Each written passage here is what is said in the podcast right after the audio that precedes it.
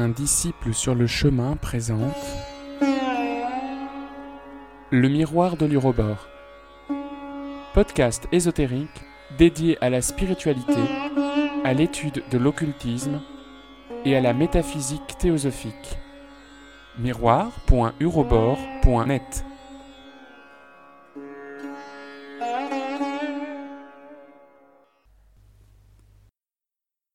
Agni Yoga, les feuilles du jardin de Moria, Illumination, 17e partie. Ne vivez pas de revenus monétaires. Ce bénéfice est souillé. Le meilleur échange de biens est l'échange direct d'objets. Ou, si nécessaire, on peut se permettre d'échanger ceci contre de l'argent qui doit être immédiatement reconverti. Ne soyez pas mécontents excepté de vous-même. Ne laissez pas faire aux autres ce que vous pouvez faire par vous-même, et de cette façon vous abolirez l'esclavage des serviteurs. Ne dites pas deux fois ce qui a besoin de n'être dit qu'une fois.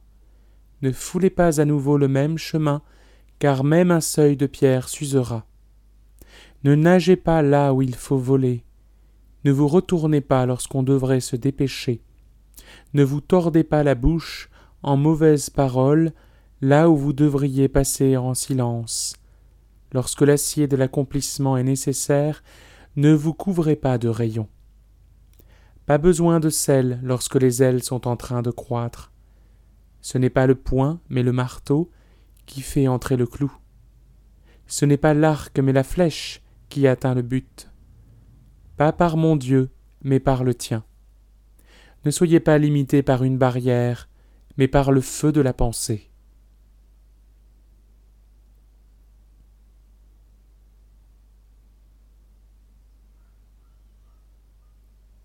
Ne considérez rien comme vous appartenant. Le plus facile pour vous est de ne pas endommager les choses. Pensez à la meilleure manière de décorer chaque endroit, plus sûrement vous vous protégerez des vieilleries. Considérez combien meilleure que l'ancienne doit être chaque nouvelle chose. Par cela, vous affirmerez l'échelle d'ascension. Pensez combien merveilleux est le lendemain. Ainsi vous apprendrez à regarder de l'avant.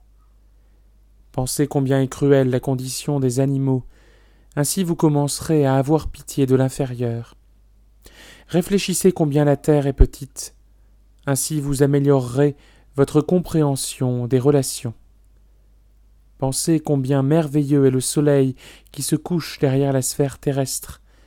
Ainsi vous vous empêcherez de ressentir de l'irritation. Pensez combien blanches sont les colombes dans les rayons du soleil. Ainsi vous renforcerez votre espoir. Pensez combien bleu est le ciel. Ainsi vous approcherez l'éternité.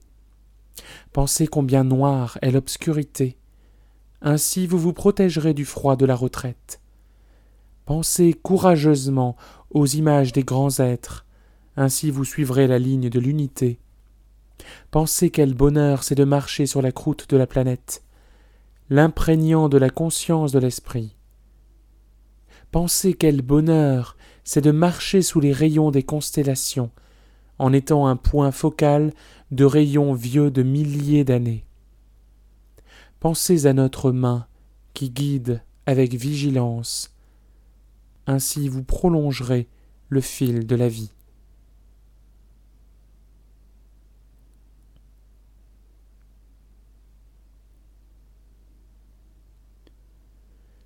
Lorsque quelqu'un barre votre chemin, faites un pas de côté en silence si vous connaissez votre route. Lorsque vous devez trouver un abri, Trouvez de bonnes paroles pour l'hôte. Si votre sentier est large lorsque sonne l'heure du départ, trouvez de bonnes paroles pour ceux qui restent. Lorsqu'un arbre fleurit au bord de la route, ne le cassez pas. Peut-être donnera-t-il de la joie à ceux qui viennent derrière vous. Lorsque vous entendez un appel de bienvenue, ne le gâtez pas. Lorsque vous entendez un oiseau qui chante, ne secouez pas l'arbre. Lorsque vous voyez les enfants qui approchent, dites Nous vous attendions. Lorsque vous vous dépêchez pour aller souper, marchez sur des pierres sèches. Lorsque vous allez vous reposer, Mettez vos pensées en ordre. Lorsque vous entendez quelque chose d'agréable sur vous-même, ne le notez pas sur un calepin. Lorsque vous pensez à une offense, regardez en arrière la poussière sur le plancher.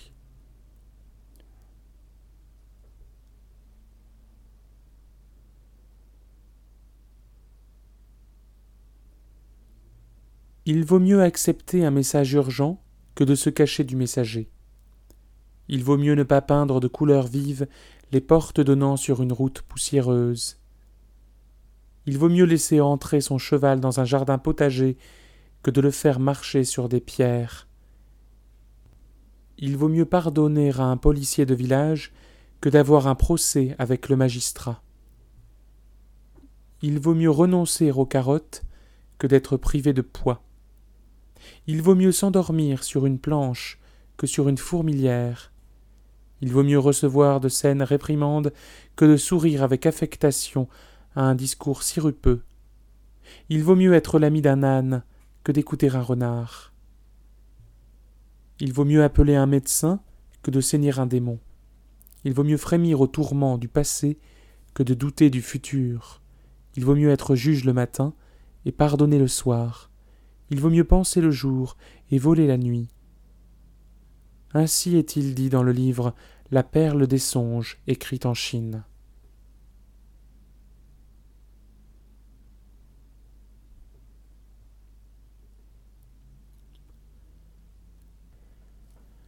L'enseignement de nouvelles possibilités de vie attire les têtes pratiques et lorsque la manifestation devient possible, elle sera acceptée aussi facilement que la téléphotographie. Il est satisfaisant de réaliser que deux mondes s'uniront sous les yeux mêmes de l'humanité. La condition de pureté spirituelle sera comprise comme une nécessité pratique dans la vie.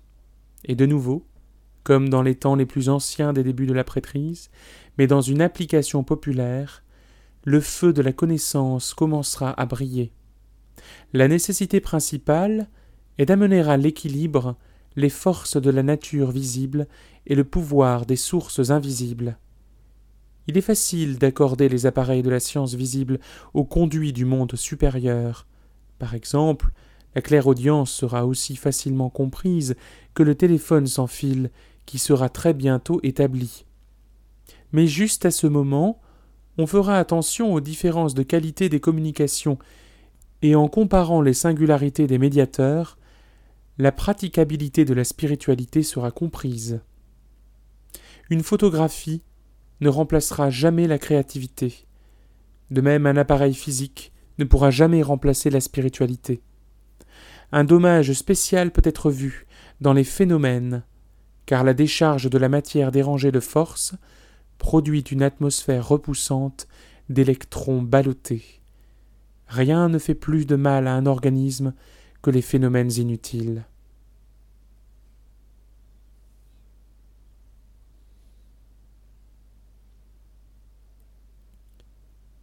Je me réjouis de voir comment les éclairs jaillissants de la prémonition concernant le bien-être des gens étincellent parmi vos pensées.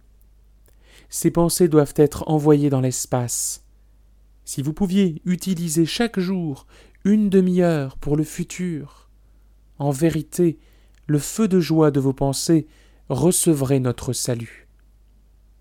Que les choses de la vie quotidienne disparaissent, mais que le pays du futur soit incorporé dans la pensée. Et qu'est-ce qui nettoie l'esprit plus à fond que les pensées concernant le bien-être des autres? Et qu'est-ce qui trempe mieux l'armure de la fermeté que le désir de conduire les autres vers la lumière? Et qu'est-ce qui tisse un meilleur sourire qu'un désir de voir jusqu'au tout dernier enfant rire? Je vous invite à penser ainsi au futur, à placer quotidiennement une perle dans le collier de la mère du monde, et ainsi, simplement et avec concision, penser à la manière de décorer le foyer du monde. Il ne devrait pas y avoir de comparaison avec le passé car une ride du passé est généralement un nid d'erreur. On peut naviguer au large de rives étrangères, on n'a qu'à admirer le monde de lumière conféré à tout ce qui vit. La lumière est le meilleur pont entre le visible et l'invisible. Lorsqu'on peut penser au futur, non pas devant le feu du soir, mais dans l'éclat du soleil, alors les gouttes de rosée du prana illuminent le front pensant.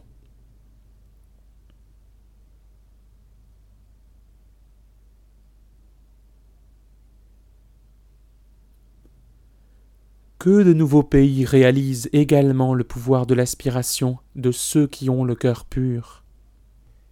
Qu'ils comprennent que l'hypocrisie des pensées est un obstacle à la réalisation de la communion en esprit. Dites à tous ceux qui espèrent être avec nous qu'ils devraient garder pure leurs pensées. L'accomplissement spirituel naît de pensées pures. Aucun étalage d'action ne produira de fruits s'il n'a été soulevé par les ailes d'une pensée arc-en-ciel. Je comprends combien il est difficile d'attraper les puces de la pensée.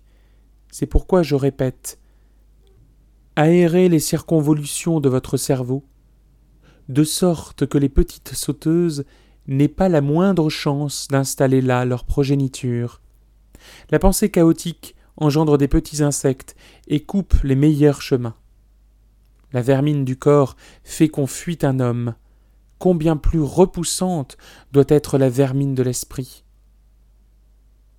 Lorsque les pensées flottent largement, alors même leur direction déplaisante peut finalement ne pas être nuisible. Mais lorsque la pensée ressemble, dans son contenu, à une goutte d'eau stagnante, il n'y a alors aucune possibilité de révéler l'image du monde nouveau on doit affirmer sa pensée et fermement garder à l'esprit les quatre préceptes donnés. Il faut se rappeler ceci. On doit éviter les pensées confuses. Je vous invite fortement à mettre l'accent sur la beauté du firmament et la relier à des pensées concernant le futur.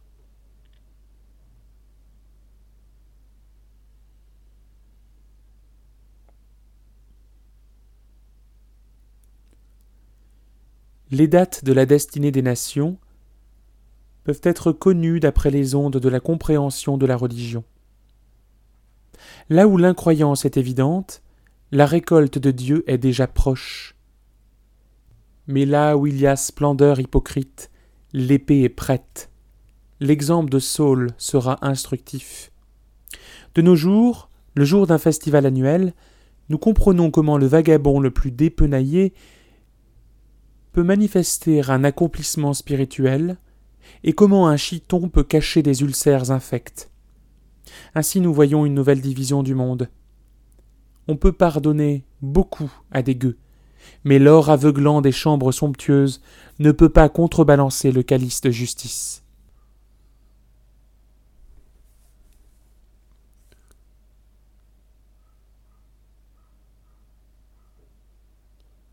Je vous ai déjà parlé de la compréhension intérieure des langues.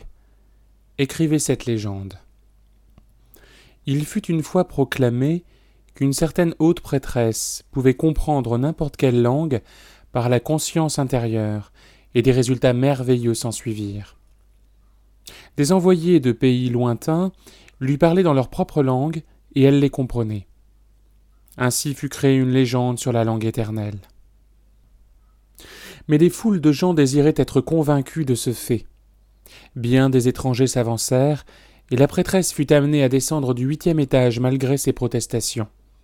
Mais rien ne fut manifesté pour les gens, et les étrangers réitérèrent en vain leur discours. Ainsi fut détruite une des meilleures possibilités.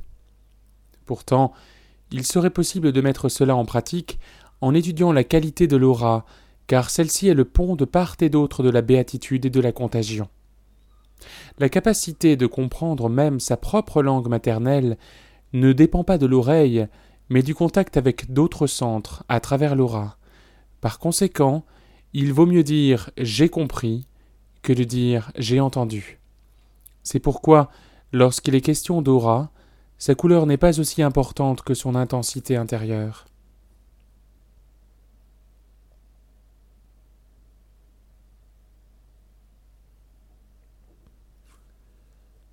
Ma main ne se fatiguera pas de conduire, mais c'est vous qui devrez marcher, chacun avec une pleine force. Il est juste d'appliquer sa force à ce qui est difficile, car tout ce qui est facile est incommensurable avec le futur. Que dit une mère à son fils lorsqu'il part pour la guerre? Sache te défendre. Ainsi, mes guerriers aussi doivent comprendre comment se battre seuls. La chaîne du cercle peut faciliter, mais l'ingéniosité est testée lorsqu'on est livré à soi-même.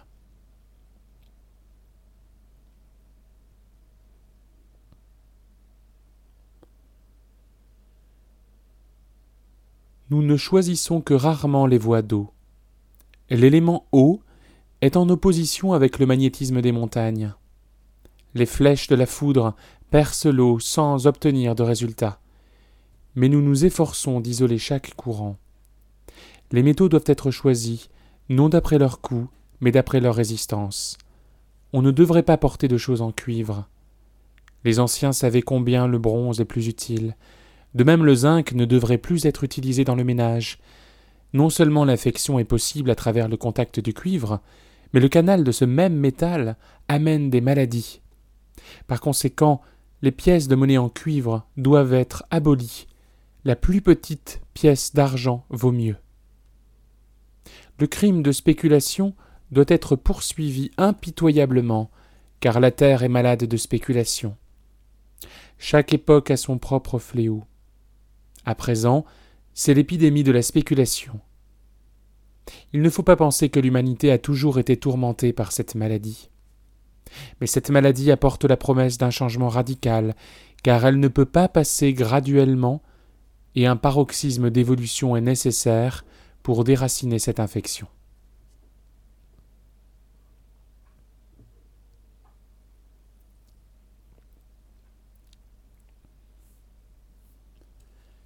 La prière est la réalisation de l'éternité.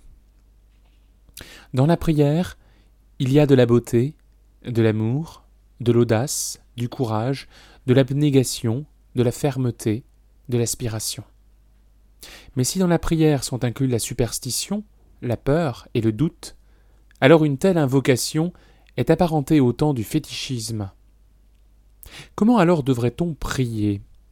On peut passer des heures en aspiration, mais peut-être y a-t-il une prière rapide comme la foudre, alors instantanément, sans parole, l'homme se place en continuité avec toute la chaîne vers l'infini.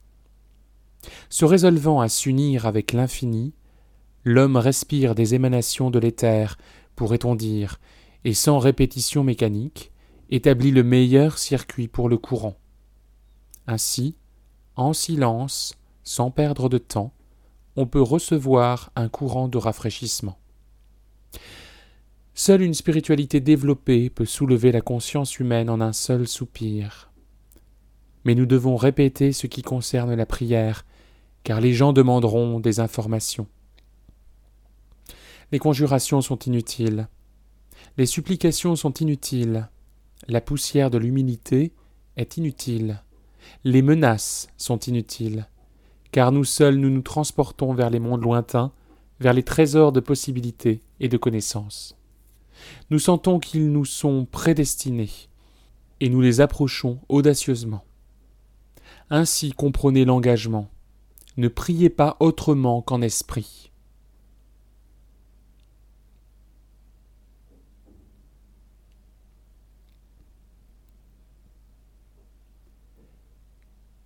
Si nous nous mettons à décomposer la matière, nous voyons que les atomes libérés s'arrangent d'après la note fondamentale et s'échappant dans l'éther, forment un arc-en-ciel qui résonne avec la musique des sphères. Si une planète entière était décomposée, alors vraiment le résultat serait un arc-en-ciel. Ceci peut être observé dans chaque dissolution de matière visible. Notre rayon dépêche des myriades d'atomes purifiés qui enveloppent l'homme s'il n'y a pas de tourbillon astral autour de lui.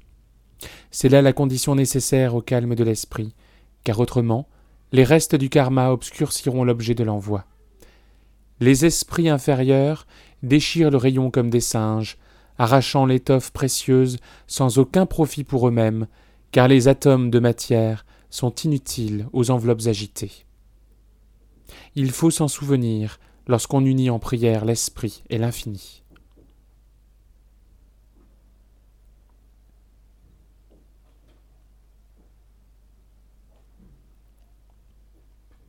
Gardez à l'idée qu'au moment du danger, vous devez vous entourer d'une réalisation d'invulnérabilité personnelle et envoyer alors votre conscience rencontrer mon rayon. Imaginez mentalement comment votre étincelle se précipite vers mon courant. Une telle réciprocité augmente le courant et est excellente au moment de la fatigue. Les incidents divers peuvent se produire sur le chemin où un courant réciproque sera spécialement utile. Il vaut mieux renforcer chaque possibilité.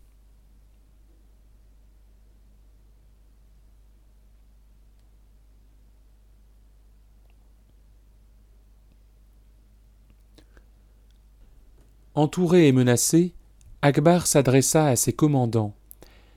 Moins la substance est agitée, plus claire est la réflexion des sommets. Après avoir inspecté son armée, Akbar dit un quart a été achevé. J'ai vu des gens satisfaits. Le reste, nous le verrons après un jour de chaleur, après un jour de pluie, après une nuit sans sommeil.